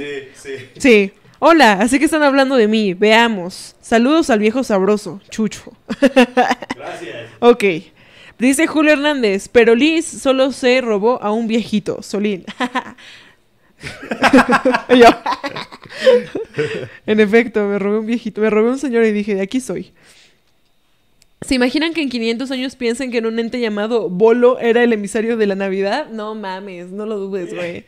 ¿Por qué? Acabo de darme cuenta que mi erizo está aquí. ¿Dónde? Está ahí atrás de la, de la, del... Bueno, déjalo traigo. Bueno, mientras vamos a ver, dice Cory, jajaja, Liverpool creando una leyenda, en efecto. Dice Julio Hernández, entonces Krampus pudo visitar al Jesus de Morro Eh, no, realmente no, porque ya es como un tema ahí distinto. Dice Mau Juárez, antes del conocimiento tenía puro modo, modo efímero, como Instagram. En efecto, antes el conocimiento era 24. Ay, míralo nomás. Todo esponjoso, todo bonito. Estaba este señor dando vueltas y ese señor estaba en mi cuarto y de la nada apareció aquí. Ay, qué bonito. Bueno, espero que allá atrás, pero bueno. Dice Krampus, el, el, cristianismo me convirtió en un demonio. Es por eso que es difícil encontrar las leyendas originales. Qué atento que Krampus esté en... O sea, me parece un detallazo. No sé quién hizo esto, pero agradezco mucho que Krampus esté aquí opinando. Eh, te cuento algo muy chistoso. Krampus es uno de los seguidores de, de mis seguidores desde hace mucho tiempo. No mames, o sea, Sí. no, no fue así de que, ah, están No, hablando. sí, ya tiene tiempo y se su nombre ya tiene tiempo dentro del... No mames, qué chido el Krampus. Nos ponen acá, Julio Hernández, saquen un pancito al menos para pasar el rato. Jeje. Julio Hernández también dice, déjalo, le interesa la plática. dice Mar Mau Juárez, qué hermoso, qué hermoso, en ese tono. Y dice Cory, pato lépero. Pato Lepero de que se vino para acá. Ah, ya, ya, ya. Y Krampus puso, es verdad. O confirmando, confirmando este pedo. Pues Muy bien. entonces, un poquillo de, de esos temas. Krampus queda claro que es una entidad muy vieja y además de ser una entidad muy vieja, es una entidad para castigar, usada para castigar, Sí, para miedo. Y eso es más que nada, también es más de orígenes, orígenes escandinavos, porque todo- Sí. toda la banda de por allá es bien sanguinaria, es bien así de, no te portas bien, hijo de tu puta, ¿sabes? O sea, como Sí. que... Es como sádica completamente. sí, sí, sí. Y como que se maneja mucho como por ahí, o sea, como que también la mitología nórdica tiene un enfoque distinto de- del mismo Krampus, o sea, cada quien tiene como enfoques como distintos al respecto, como que ya al final se le quedó como la etiqueta de demonio, pero no, o sea, todo bien Krampus, nosotros creemos en ti, eh, se llevaba gente fea, Santa Claus estaba súper mamadísimo, Sí. eh, Sí, sí, sí. Santa Claus no es la persona bonachona que vivimos, muchachos, que creemos que hemos visto todo este tiempo. sí, no, entonces... O sea, bonachona en el sentido gordito chistoso que ríe. Sí, no, no, no, o sea, es que realmente hace sentido también que estábamos también como en épocas como de guerra y todo eso, entonces Sí. también había que distraer a la banda con cosas, ¿sabes? Con cuentos. era eso, de eso sobrevivíamos. Ay, no. ¿Quieres decir algo más de Krampus tú en tus anotaciones? ¿Tienes algo más? Yo, ¿qué más tengo que decir?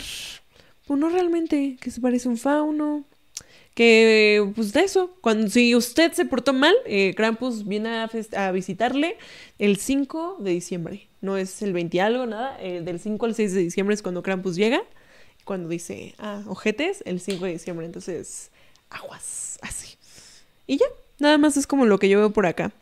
¿Algo más que añadir de Navidad? Yule, no, impresiones, que- cosas, Krampus. Creo que yo no. Eh, fíjate que la, la concepción de Krampus me gustó. O sea, me gusta el sentido de que es un demonio, dis- bueno, no demonio, un demonio dispuesto a servir, ¿sabes?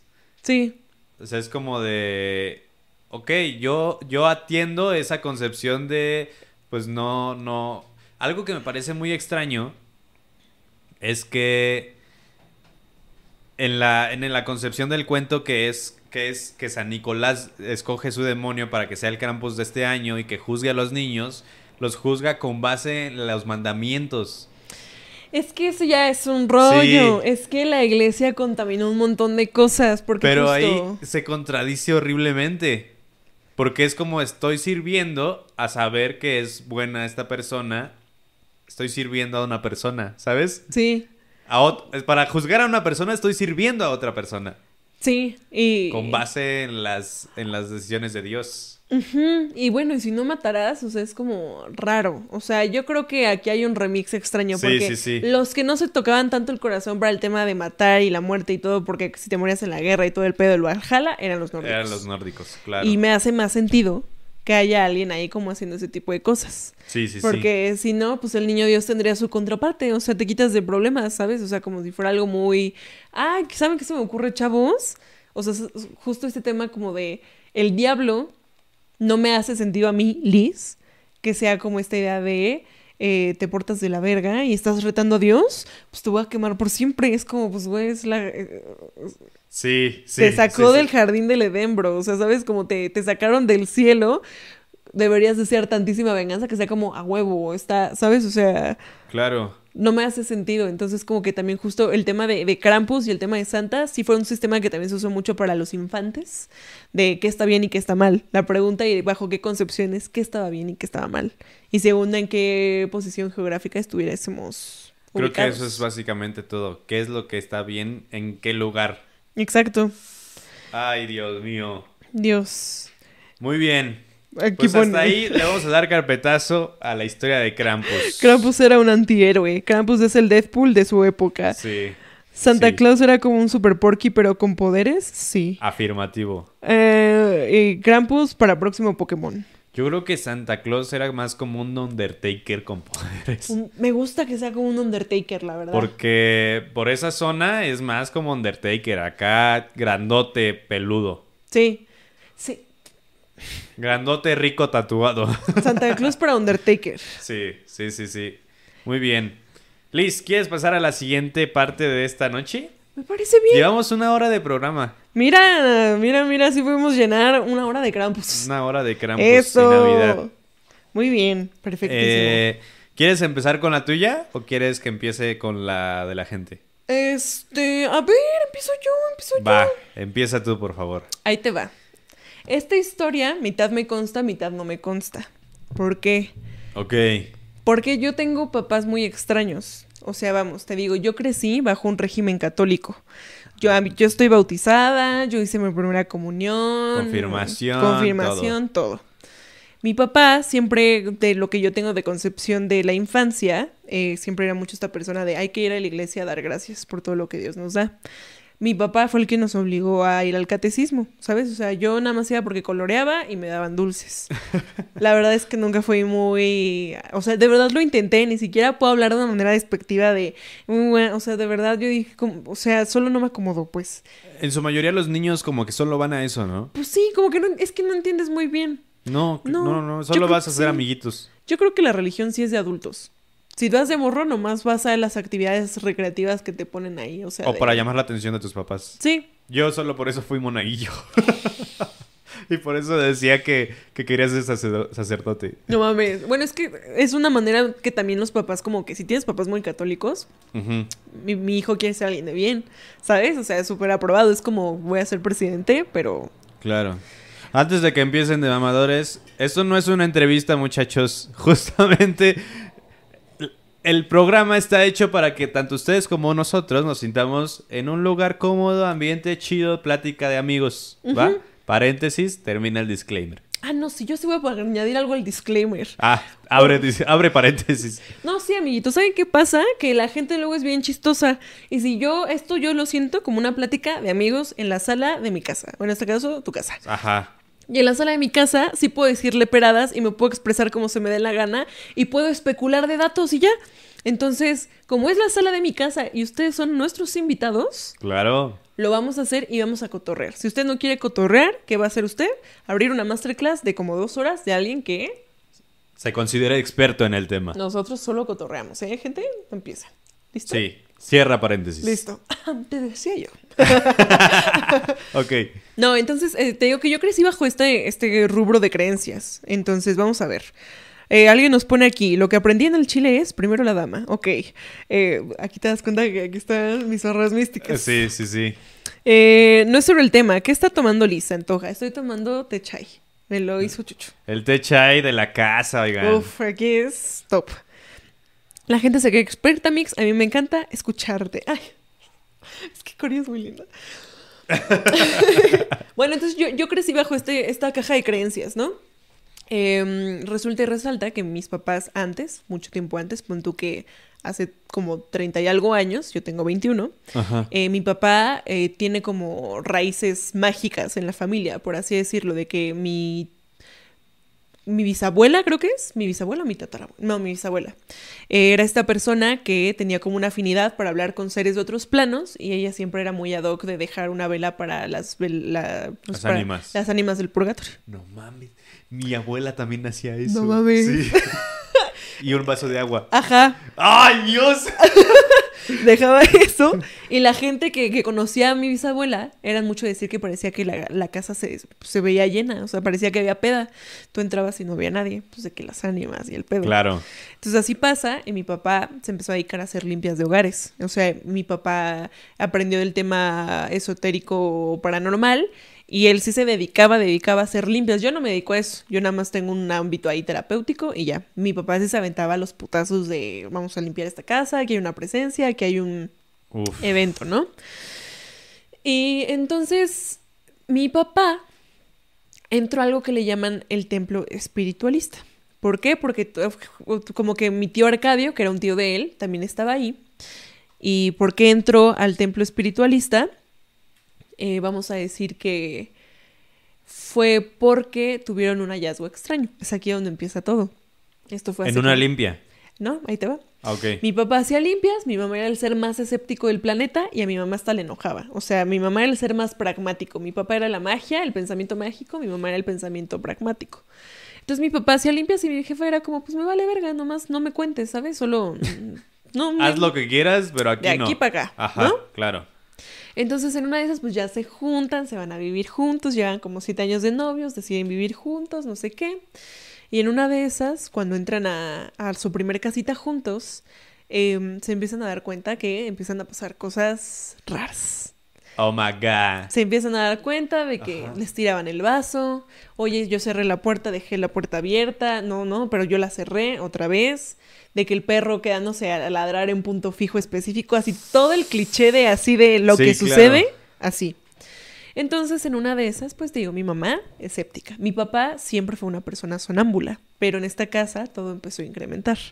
Entonces era una persona que mi papá era muy raro. Se despertaba a las 3 de la mañana específicamente, bajaba a la cocina, se preparaba sándwiches y se los empezaba a comer frente a un espejo. ¿Sabes? Gua- O sea, dormido completamente Dormido. frente a un espejo. En mi casa los sonámbulos se dan bien seguido. Mi hermano también tuvo esa mañita un rato y no sabes qué pedotes me sacaba.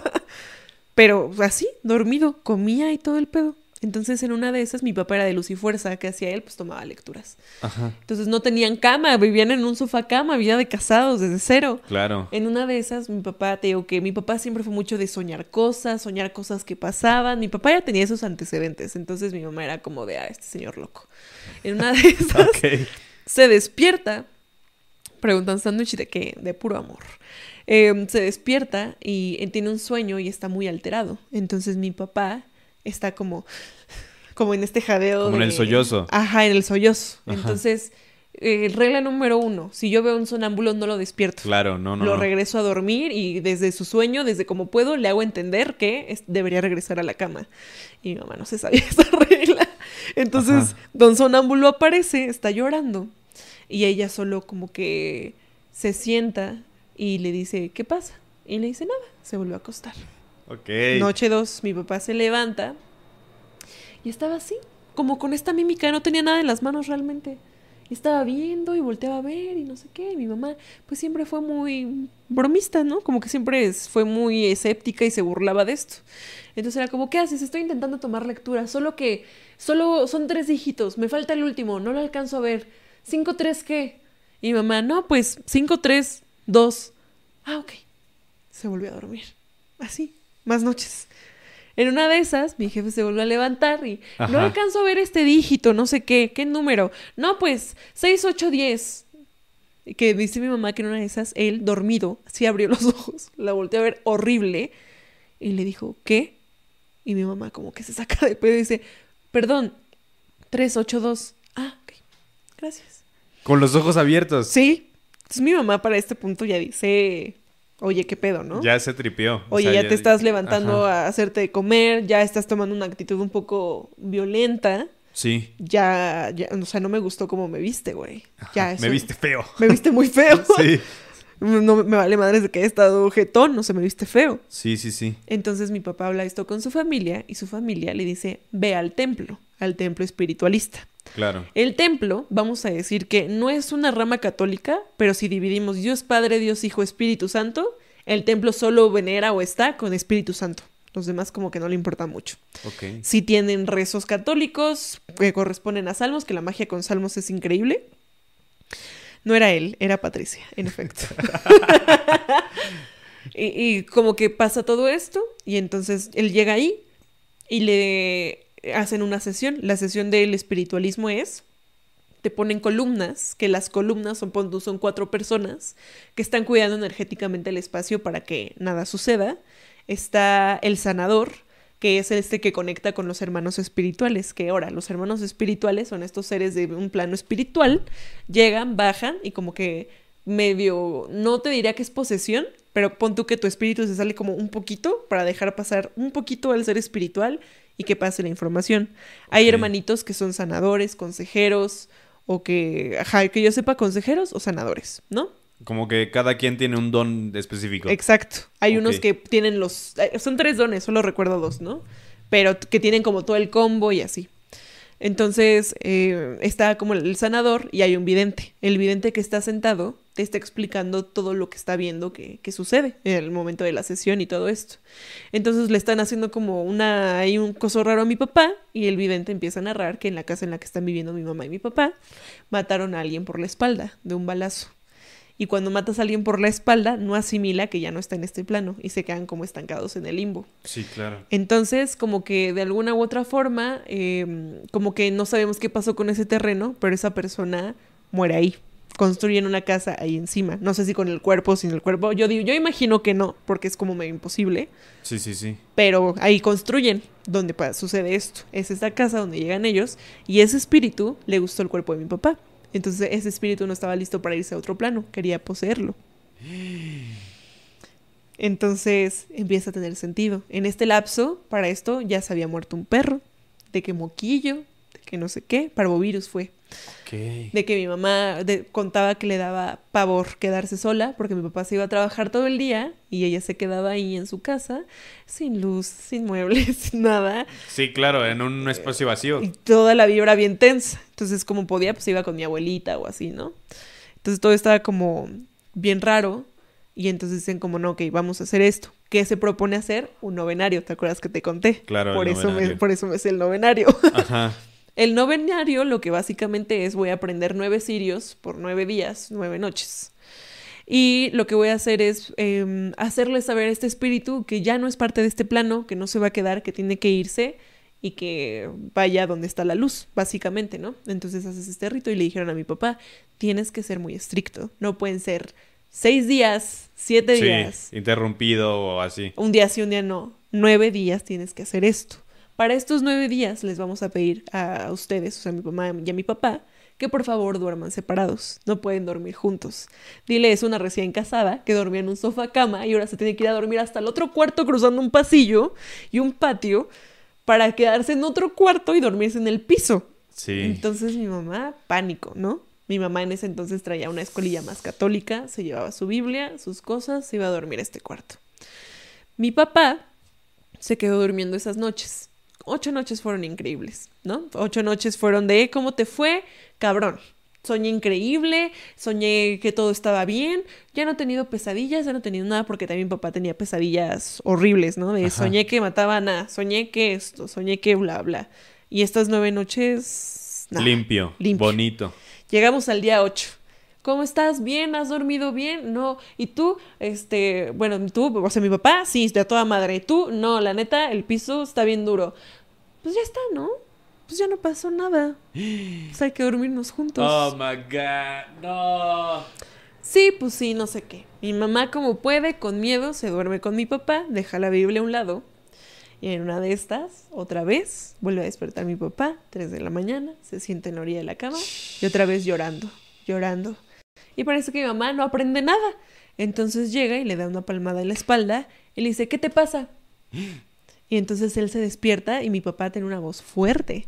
Entonces él empieza a gritar, ya me tienes harto, ya me tienes harto, te voy a matar, no sé qué. Y le empieza a ahorcar.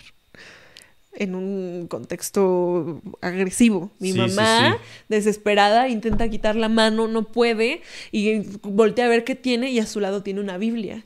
Como puede, agarra la Biblia, la abraza, y como pudo, empieza a recitar el Padre Nuestro. Y entonces está Padre Nuestro que estás en el cielo, y así uno tras otro, uno tras otro, hasta que después de tanta fe que ella le tenía y tanta fe que le tenía esa Biblia, como que mi papá simplemente deja de ahorcarla, deja de gritarle, decirle que le está impidiendo todos sus planes básicamente y que ya la va a matar, ¿no? Sí. Se calma, suelta, se sienta, se vuelve a acostar y se duerme. Y mi mamá temblando, con, Claro. con la Biblia aquí. Ay, no. Entonces mi papá como que después la- lo despierta el llanto de mi mamá, la voltea a ver, le dice, ¿qué pedo? Y mi jefa dice, eh, pues güey, no, pues, me ahorcaste, ¿qué pedo? Me gritaste, no sé qué. Y él, no mames, yo estaba soñando con la playa. Yo estaba toda madre en una playa súper cool. Sí. Y fue como de sobres. Y no, fueron al templo, los regañaron y les Pues sí. dijeron, se les dijo, se vuelve a hacer. Desde el principio. Desde el principio. Se vuelve a hacer todo, se hace el protocolo correspondiente, termina, se hace la santa sepultura en un cementerio, termina todo. Ya no vuelve a pasar nada en esa casa. Mis papás agarraron un momento de estar en el templo espiritualista, mi mamá se hizo sanadora de ahí, de ser el ser más escéptico, le hicieron una operación a corazón abierto, todo espiritual, y entonces el vidente empezó a narrar que se había, que el corazón de mi mamá estaba dañado y que, y que ese corazón había sido como sustituido por un corazón fuerte y de valentía, un corazón joven que podía regenerarse por el de un venado. Y como que dicen que hacen esta sustitución y que su brazo izquierdo, no sé qué falla tenía, y se lo cambian por otra cosa. Y hacen todo esto energéticamente. Mi mamá, la más escéptica del condado otra vez, dice, me vale madres, se fue a limpiar el, tinaco. Y mi mamá es zurda, al otro día se estaba muriendo. No podía, sentía aquí la, la cortada, o sea, y llegó un punto en que mi mamá ya no se podía levantar de la cama. Mi, mi mamá se quedaba dormida y mi papá solo antes de irse a trabajar eh, la ahorcó y no era viernes, sí. hijos de perra. Yo también lo pensé, pero dije, Yo no, este es un Ya estaba pensando en. Y no me gustó. Yo también lo pensé, yo también lo pensé, pero me aguanté, me Iba- aguanté. no quería cortar el ritmo. yo Julio. tampoco, yo tampoco, Julio, pero yo también lo pensé. Momento serio, Julio. Pero total que, que llegó a un punto en que mi papá se iba a trabajar, le pone un espejo a mi mamá como en la nariz solo para ver que siguiera respirando y así. Le empezaron a pasar cosas bien feas a mi, a mi papá en, en esa casa. O sea, otra vez de que se quedaba atorado el coche, así en las vías del tren, casi se lo lleva el tren así. Ay, de que una vez lo empezaron a perseguir porque fue a buscar medicina para mi mamá por lo del corazón y lo empezaron a seguir y se tuvo que ir hasta un callejón, de que una vez una patrulla los empezó como a perseguir, pero así que no era una patrulla de patrulla, que no que era más como un secuestro, cositas así, ¿no? Se siguieron entregando al templo y poco a poco fueron erradicando eso con distintos protocolos. Sí. En todo este camino mi mamá empezó a ver cosas que empezó a cuestionarse, como que había alguien que se llamaba Nacho. Y Nacho también se dedicaba a hacer limpias. El pedo de que cuando tú vas a hacer una limpia un hogar, tienes que saber hacerlo, porque si no sabes hacerlo, sí corres el riesgo de quedarte en un estado poco conveniente. Entonces, Nacho de ser una persona súper alta y súper elocuente y que te hablaba y era muy cálida al momento de hablarte, se volvió una persona después de una limpia mal ejecutada, con una mirada perdida a punto fijo y lo tuvieron que mandar al manicomio. O sea, no. En sí. de que ya fue una persona completamente ausente. Entonces eso lo empezaron a ver mis papás en todo el camino. Mi tía iba a llegar como también a un rango bien alto en eso, pero no sabemos qué pasó. También le empezó a ir medio mal. No sabemos qué energéticamente qué se negoció ahí. Ya no se hizo nada. Entonces como que mi papá dijo, mm, this is real shit, motherfucker. Y yo creo que por eso es que se alejan de eso, Claro. dejan de Es que es muy peligroso. O sea. Tienes que tener una disciplina horrible. horrible. O sea, porque apenas se te va un detalle, un algo y las Sí, sí, consecuencias sí. son caras. Pasa este pedo, tienen a sus hijos, los crían bajo una educación muy católica. Mi papá nunca, nunca me habló de cosas esotéricas. Lo más que hizo por mí en la infancia fue limpiarme con un huevo y así ya lo Se más acabó. esotérico del planeta. Yo nunca tuve ninguna sugerencia de cosas esotéricas hasta mis 12 años, que mi mamá empezó a entrar a cábala no tradicional y otra rama de magia distinta a la que se había hecho en todos estos años. Se me queda un poco el tiempo. A los 16 años, yo digo, quiero ser terapeuta holística. Y yo digo, voy a buscar un caso para mi certificación como terapeuta. Mi maestra de biología de la preparatoria decía que su hermana menor tenía lupus. Y yo eh, le dije a la maestra de biología, ¿me presta a su hermana? Y me dijo, sí. Ok. es en un contexto muy distinto. es muy- Ajá, yo sé, yo sé. Sí, To- sí, toda esta historia tiene como cosas que dices tú. Sí. "Mm". A ver, antes, antes de que empiece, paréntesis. Güey, nos conocimos en un aspecto comediante, los dos somos comediantes. Esto iba a salir en algún momento. Iba a suceder, Iba chavos. a suceder. Lo, lo lamentamos. O sea, ponte tu traje. Sí. Disclaimer. Cerrado. Y entonces después de eso, em, conozco, a- me, me mandan un mensaje y era una Doctor House. Doctor House. Me, me dice como, ah, sí, me pasa el contacto de la hermana, me- le mando WhatsApp a la hermana y le digo como que eh, voy, a llevar, voy a llegar tal día a tu casa, eh, por favor ten estos papeles del seguro y todo esto, pásame la dirección. Sí. Cuando le digo a mis papás que me lleven, adivina tú qué casa era. Donde vivían. A donde estuvieron hace como No. 30 y algo años y regresé ahí. What the fuck. La misma casa, la misma calle, así. Mis papás estaban de que no lo creían. Me acompañaron los dos y me dijeron, porfa, Ten cuidado. sí. Yo entré, la persona que en ese momento estaba viviendo en esa casa la estaba pasando mal. O sea, temas de salud, de una vértebra colapsada, otra destruida, problemas de inicios de. Parkinson, inicios de Alzheimer, eh, lupus, eh, un tema de fibromialgia, o sea, un, un diagnóstico Fuerte. fatalista. Y fat- Uy, sí, ya casi casi desahuciado. Sí, y entonces yo le pregunté a esta persona como, ¿y tus hijos? Y me dijeron, ya se fueron, no les gusta aquí. Queríamos poner un negocio, nos empezó a ir mal todo y yo empecé a hacer el, el espejo con todo lo que les había pasado a mis papás en esa casa. Y entonces le dije como, oye, perdóname la indiscreción, no sé si está en tu caja de creencias, veo que ahí hay una virgen gigante, pero te voy a preguntar, ¿aquí pasan cosas? Y me dice, sí, se escuchan pisadas, eh, me han tirado mi virgen varias veces, la he tenido que cambiar. Eh, a mis hijos cuando eran niños les jalaban las cobijas y cositas. Fuck. Y yo en ese momento dije, pelas. Sí. no, sí, dije, sí. yo no voy a resolver esto. Yo hasta la fecha no sé por qué regresé, no sé qué tenía que hacer ahí, no sé si jalé algo, no sé si nada, pero así termina eso. O sea, mis papás realmente lo resolvieron. Mm, mm. Ay, no manches.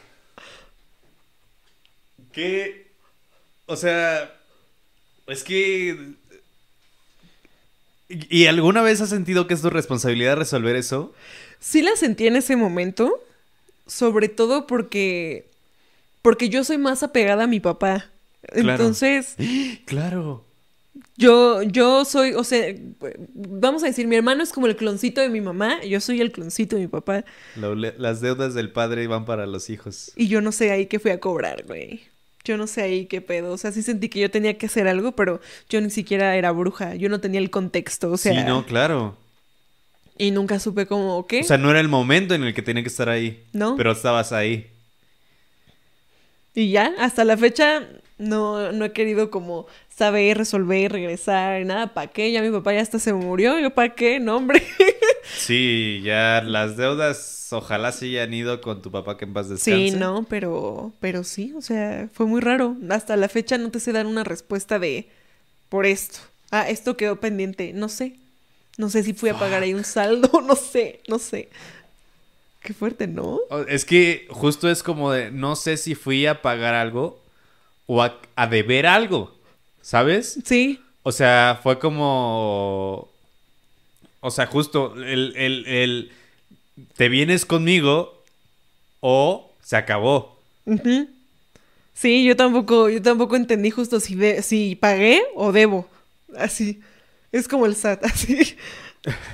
Y, y- y después, a partir de ese momento, nunca... Porque antes de esto tenía... Me habías contado que todo esto empezó por, por las cuestiones de depresión y ansiedad, que por eso empezaste en este, en este mundo. Sí. Y, y llegando aquí, ¿no hubo una repercusión emocional de alguna forma? Pues fíjate que podría ser, ¿eh? Porque sí fue una época difícil, sí fue una época, en, en esos años fueron cuando más me, me le revelé a mi papá, así de, O sea, también Ajá.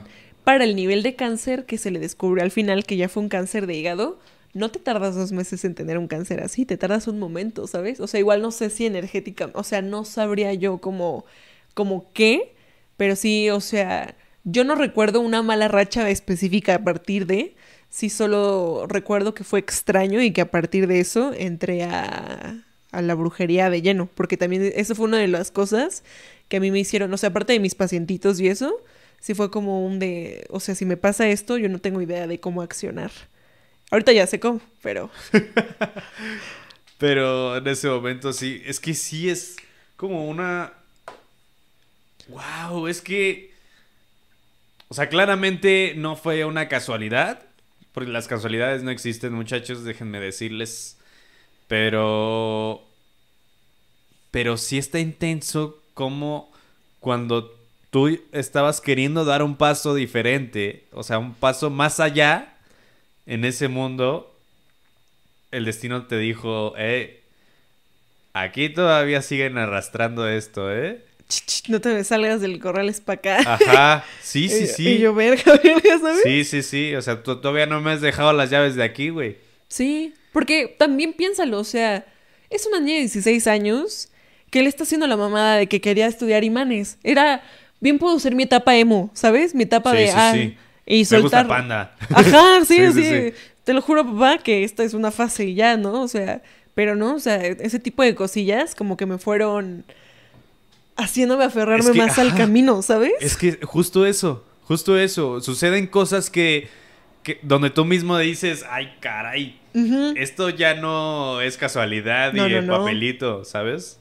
Sí, no, es algo inconcluso. Fíjate que hasta ahora podría preguntárselo las cartas, no lo había pensado, pero una parte de mí dice, ¿para qué? Ajá, yo también. ¿Para qué? Mira, yo no soy parte de ti y como tu amigo te digo, güey, si eso ya pasó, ya pasó, ya déjalo ahí Sí. porque puede ser que muevas algo que no se quiere mover. Sí, no, no, no. También, o sea, me da curiosidad, Sí. pero también digo yo, Ajá, sí, no, estamos bien. Sí, estamos bien, estamos bien. Como anécdota está Todo- chida. sí, no, es que puede, puede suceder. Puede ser que eh, agarres ese hilito de frecuencia otra vez y sea Sí. como, ay, aquí estabas. ya te encontré, perra, Ajá. te me habías desaparecido yo. Sí, sí, no, sí, no, sí. no. Sí, no, elijo mejor vivir en la incertidumbre. En este caso, sí. Sí, sí, sí, sí, mejor. Sí, no, es que sí es, sí es peligroso. O sea, Sí. hay más en el contexto en el que evolucionaron tus papás de ahí. Sí, Ay, get. qué fuerte. Liz. Liz, esto es muy fuerte para mí. Y yo así de, nah, pues yo vi a alguien sentado. Güey, es que la historia de hoy, el- ¿Cómo podemos pasar a esto? Pues le echamos jiribilla, pues ya, ya vemos que podemos. Si de plano. O sea, eh, creo que esto lo podemos eh, delucidar porque eh, Ángel me contó varias cosas y creo que podemos llegar a, especular qué, qué era. Ok, ¿Te parece si, si, si te la leo? va. Bueno, esta es una historia de Ángel. Un saludo, me pidió que solo dijera su nombre. Eh, y dice: Hace tiempo, aproximadamente unos tres años, tenía la costumbre de jugar videojuegos de entre las 2 y las 4 de la madrugada. Nunca hubo una situación en particular que me espantara o algo por el estilo. Sin embargo, un día por ahí de las 3, 3 y media de la madrugada, desde ahí empezamos mal.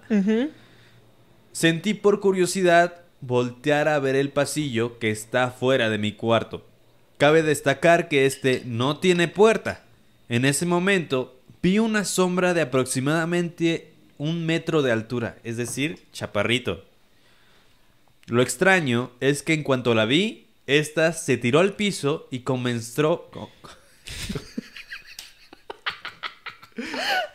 Comenzó de sangrona. Ay, no, no. No mames, es que. Güey.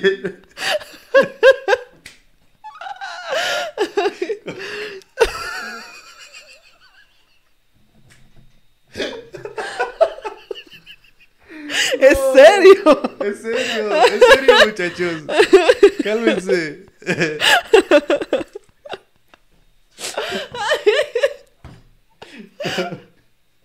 Venga, venga, venga. Un, ver, dos. venga, es que como tiene un, un poquito de retraso el, el regreso del audio, me retraso yo también. A ver, vi. En cuanto la vi, esta se tiró al piso y comenzó a arrastrarse hacia la sala, es decir, al final de este pasillo. En este momento, mi susto no fue pensando en lo paranormal, fue porque como vivo con mis abuelos, me preocupaba que hubiese sido alguno de ellos y que se hubiera caído. Me paré rápido para irle a ayudar, pero cuando salí no había nadie, estaba yo solo. Desde ese día veo sombras, pero solamente de reojo. Sin embargo, siempre fijo que no estoy viendo nada.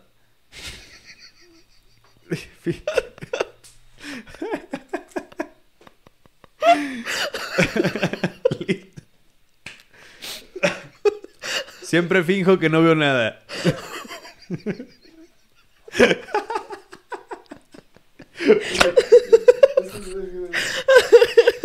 No, pues qué fuerte. Ok. Era un minion y el espíritu de Badía se mudó. Ok.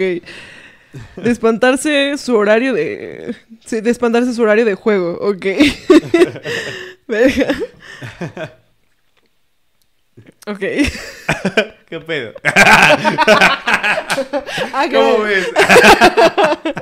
Está cabrón. Ay, No, no pues. mames. No. Dime que tenemos otra. Sí.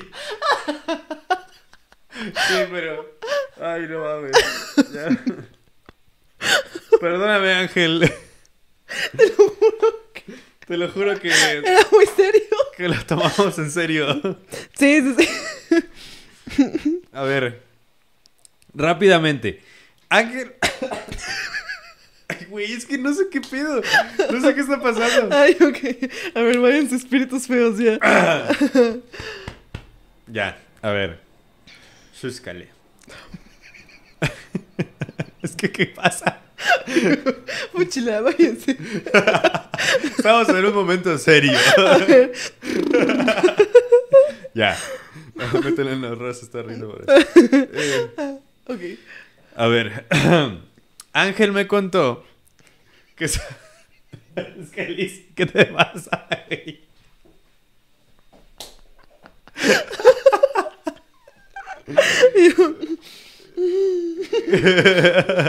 ok. Voy a ver a la cámara.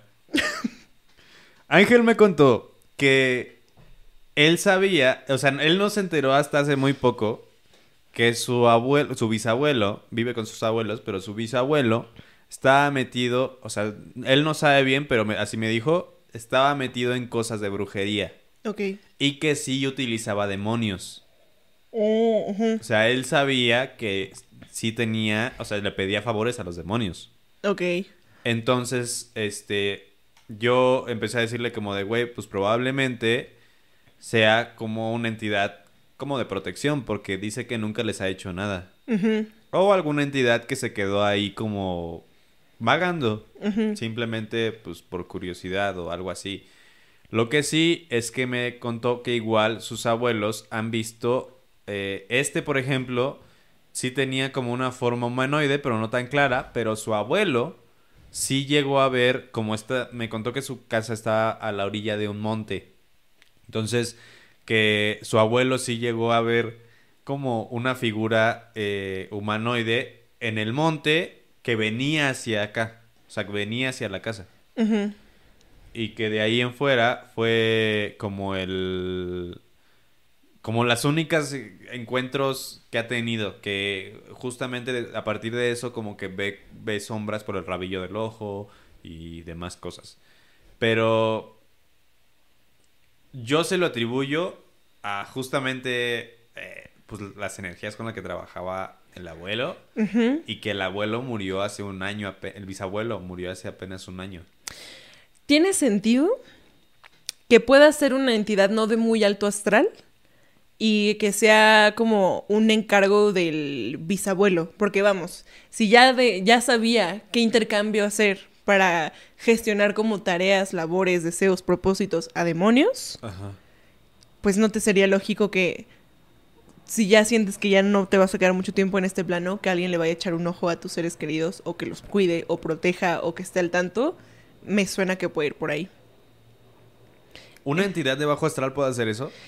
No, no me encantaría romantizar a las entidades de bajo astral, pero yo creo que sería uno saber si sí fue un demonio demonio, si solo fue algo de bajo astral, y absolutamente cualquier cosa con el pago adecuado puede hacerlo. Que tú quieras. Oh. ¿Y no es peligroso eso? Sí, Súper peligroso. Sí, sí, sí, o sea, inclusive de hecho habían otros ocultistas que tuvieron como contacto con seres así, por ejemplo, Aleister Crowley, que es uno de los exponentes más como pesados de magia, eh, es alguien que empezó siendo un gran ocultista, o sea, empezó siendo alguien que, eh, pues nada, creció en familia privilegiada, tenía dinero y por lo tanto no tenía que preocuparse por, eh, pues, o sea, por ten- tener dinero para accesar a conocimiento oculto. Entonces él podía hacerlo y empezó a estudiar un montón de cosas como de ocultismo y llegó así como a niveles súper, súper avanzados en todas estas sociedades como secretas. Y bueno, hasta el punto que también él, destruyó a una de estas sociedades que era la Golden Dawn. No sé si has escuchado de la Golden, que era como igual un, un grupillo que tenía como jerarquías y iba subiendo y todo el pedo. Este vato como que la destapa, la descubre y dice, hey, existe este pedo y la tumba. Adiós. La cosa es que él saca el, el tarot de, bueno, el libro, bueno, ajá, el tarot de Thoth, que es como esta entidad con la que se empezó a conectar, como este tipo de cosas. Y hay un libro de este vato que se llama El libro de las mentiras. En The Book of Lies, tú lo abres y si no tienes un contexto, es un libro que tú lo lees y No así no, no entiendes nada. Es como un poema, es como que te dice cosas, da afirmaciones y cosas, pero realmente así que dices tú, ¿qué libro tan coherente me explica de A, B y C? O sea, pues no, no entiendo, ¿no? Entonces, esta persona hacía ya canalizaciones, como con, por medio de la magia sexual, porque él usaba mucho la magia sexual, porque es una magia creadora, creativa. Entonces, como que este vato hacía estos ritos de magia sexual, se metió como a pirámides así de, de las egipcias, cosa que no se podía hacer, pero le valió tres kilotes, y empezó a canalizar con energía. Entonces dicen que mientras él estaba en, en un rito de magia, canaliza con alguna de estas entidades, y de ahí nace el libro de las mentiras. Entonces no es algo que él escribe, es algo que le dicen por medio de una canalización Ah, damn. empieza a trabajar con estos entes, empieza a hacer cosas bien raras y al final a Leicester Crowley se termina de tener un gran punto como cultista, se gasta un montón de varo, termina ya como loquito y termina muriéndose solo casi casi que homeless. Ese es el costo de, de tomárselo tan en Sí, serio, claro. ¿sabes? De, de dedicarse demasiado a esto, de hacer tratos con cosas que no sabes qué pedo, de a quién estás dando tu energía. Ya lo habíamos hablado de que no a cualquiera, no, o sea, y un rito con fluidos, de cualquier tipo de fluidos en magia, tiene un- una connotación, un costo. Sí, claro. La, la tarjeta de crédito. Entonces, de que se puede, se puede. Te puede ir increíble y puedes lograr todo lo que tú quieres. Inclusive en American Horror Story tienen este chiste local en, no sé si viste Apocalypse, No. que al final, es, bueno, todo Apocalipsis pues trata de que llegue el anticristo y gente así que está bien posicionada en el mundo y así como dueños de cosas multimillonarias. Dicen, ah, sí, yo le vendí mi alma al diablo y todo, tengo todo el dinero que quiero, inhalo cocaína sin ninguna como repercusión y todos los jueves viene Ryan Gosling y cogemos. Y así alguien más, sí, yo hago esto, me drogo y no tengo ninguna consecuencia y todos los viernes viene Ryan Gosling, ¿no? Y es como chistillo local ahí. Pero puedes obtener cosas increíbles, pero el costo es alto. O sea, básicamente, ¿qué estás dispuesto a pagar para obtener qué? Claro, y es que es un juego de azar. O sea, te lo dan y tal vez te, tiene un precio alto, pero eso no significa que se mantenga así. Justo, es que el, tema de la magia, por eso esto me lo dijo mi maestro y se me quedó bien grabado. Mientras más sabes de magia, menos haces magia. Porque realmente, y ese tema también lo tratan mucho, así como me encantan las series, porque según son series y muy fantasiosas, y luego te meten ahí unos putazos de realidad que dices tú, Oye, sí sabías. sí, sí, sí, que también hay una que se llama The Magicians, que ahorita la quitaron como, estaba en Prime, la quitaron. Pero justo te dicen como, es la misma premisa de, mientras más sabes de magia, menos lo haces. Porque cuando tú ves un, no sé, en tu jardín, ves que hay un huequito y tomas tierra como para tapar ese huequillo, haces otro. Claro. Entonces al final del día, pues siempre tienes alguna decadencia cuando cubres otra cosa. O sea, no puedes obtener todo con magia porque al final del día todo tiene un costo. Y la pregunta es, ¿qué costo? Fuck. Sí, Entonces, Dice Julio, y eso agrégale la inflación. o sea, tiene un sentido comedia, de comedia eso, pero... Pero sí. Pero sí, o sea, o sea, no la inflación como tal los hombres, sino después es como de, ah, pues ¿qué crees? Ya no me es suficiente con lo que pagaste. alguien me ofreció algo mejor. O sea, justo el tema de, de también negociar con, no sé, alguien de bajo astral. Voy a negociar con alguna deidad, entidad, y decir, ¿sabes qué, güey? Así, arruínale la vida a Chucho, ¿no? Y te voy a pagar un árbol de Navidad. Ajá. Entonces, de alguna u otra forma, tú te enteras con quién yo negocié. Y como son de bajo astral, no tienen una ética y no tienen una na- lealtad. Sí, y tú claro. le dices, ah, güey, regrésale todo lo que le hiciste y a mí ya no me hagas nada, te ofrezco un árbol de Navidad y una taza de té.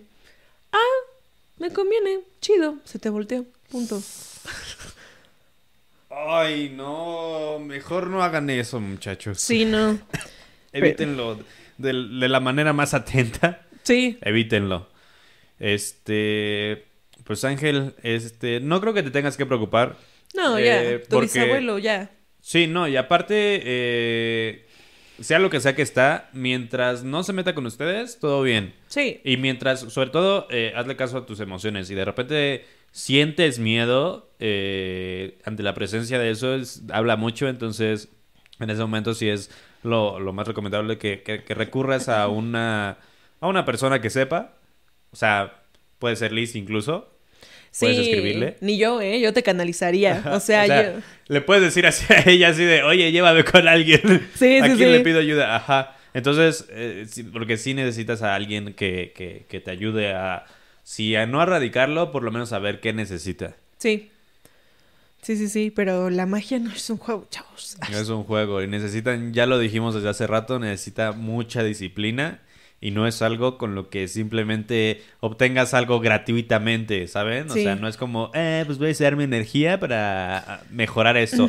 Como bien dice Fepo, para adelantarme en la fila, ¿no? Sí, sí, sí. Entonces, no está chido, no lo hagan de esa manera, sean muy responsables con lo que hacen. Y pues no es algo que simplemente se intercambia y ya.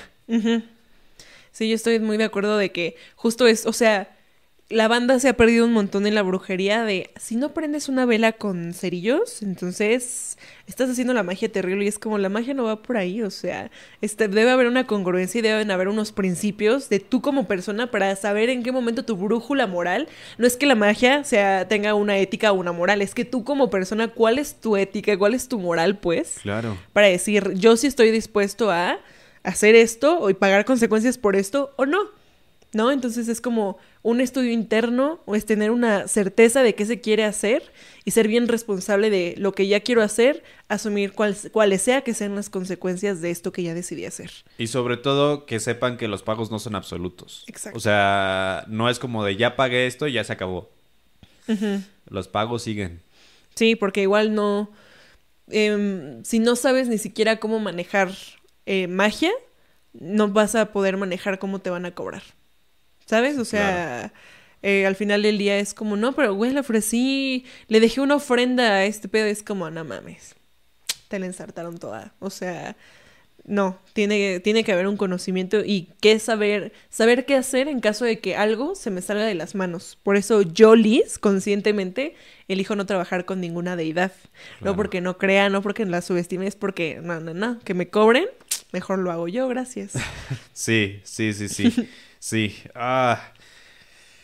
Cerramos fuertes. Cerramos fuertes, ¿no? Está bien. Sí. Sí. Se, se- se dio lugar. Después de una dos minutos de risas incontrolables. Sí. Pone acá Julio, la magia es el SAT. Afuera de Pues, mamada. Fuera de pues, sí. mamada, sí, güey. Sí, porque ni siquiera. sabes. Ajá, o sea, la magia es como de me debes. ¿Cuánto? No sé, tú dime. Pero. Ajá, O sea- y, es, y es como que el SAT va a decir, o sea, el SAT dice, ¿cuánto, cuánto compraste? Tanto. ¿Cuánto me debes? Tanto. Ah, ¿seguro? ¿Seguro? O te carga la verga, ¿sabes? Ajá, o es, o es como de, va, güey, ahorita me pagaste esto, pero me vas a deber mañana, ¿eh? Aguas con lo que me pides. Es como Ajá, también, sí, o sea, sí. como la mafia, de que te dicen como, entrale esto, nomás te cuesta 50 pesos esta cosa. Claro. Y al final del día, sráftales que veo. Oye, sí, ¿eh? Es sí, como sí, como la mafia. Sí, sí, sí, justo porque luego salir de ahí también es todo un rollo. Es un rollo. Sí, porque Sí. ya todo el mundo sabe de ti. Sí. Y justamente pasa lo mismo aquí. Como de, este güey está regalando cosas. Sí, chéquenlo. Ay, Liz, ¿algo que quieras decir? Pues nada, gran capítulo, pórtense bien para que Krampus no nos alcance y si usted va a hacer magia bajo su propio riesgo. Sean responsables como siempre, muchachos. No podemos decir nada. Aquí nosotros, pues ya saben, un lugar que platicamos sobre este tema desde nuestra perspectiva. Como dice Solín, yo sé cosas. Sabemos cosas. Sabemos cosas, Sí. escuchamos cosas y las venimos a escupir aquí.